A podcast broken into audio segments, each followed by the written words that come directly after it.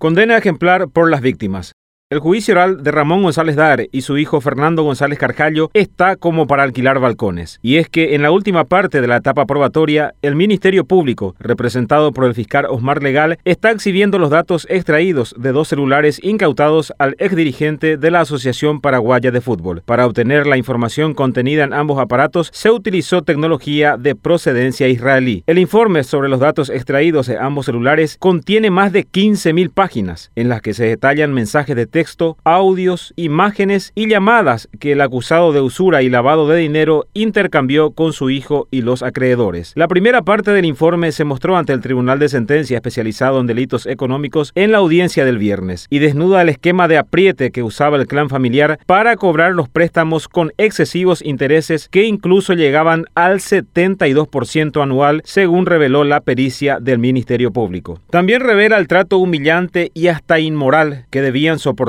las víctimas de usura de parte del hermano del hoy fallecido ex senador cartista Óscar Alberto González Daer. Entre las conversaciones exhibidas por el fiscal Osmar Legal el viernes está una que el acusado mantuvo en el 2017 con el juez Luis Benítez, a quien luego de varios atrasos en sus pagos, Ramón González Daer amenazó con denunciarlo, indicándole que le iba a fundir la vida. Envió además varios screens de pantalla con la información sobre la reelección de su hermano como presidente del jurado de enjuiciamiento de magistrados. Este amedrentamiento prueba que el clan familiar funcionaba con total libertad, ya que utilizaba la fiscalía para perseguir a las víctimas de usura que eran denunciadas por estafa y al GEN que en lugar de investigar por mal desempeño a los agentes fiscales que imputaban a mansalva a las víctimas del clan usurero, servía como garrote para castigar a los encargados de impartir justicia que no se alineaban a los intereses de la familia luqueña. Atendiendo los testimonios de las víctimas y las contundentes pruebas presentadas por el Ministerio Público, el tribunal integrado por las juezas Claudia Criccioni, Yolanda Yolanda Portillo y Yolanda Morel tiene ahora el desafío de aplicar una ejemplar condena a RGD y su hijo, en honor a quienes perdieron sus bienes a causa de la usura y de la sociedad que espera justicia.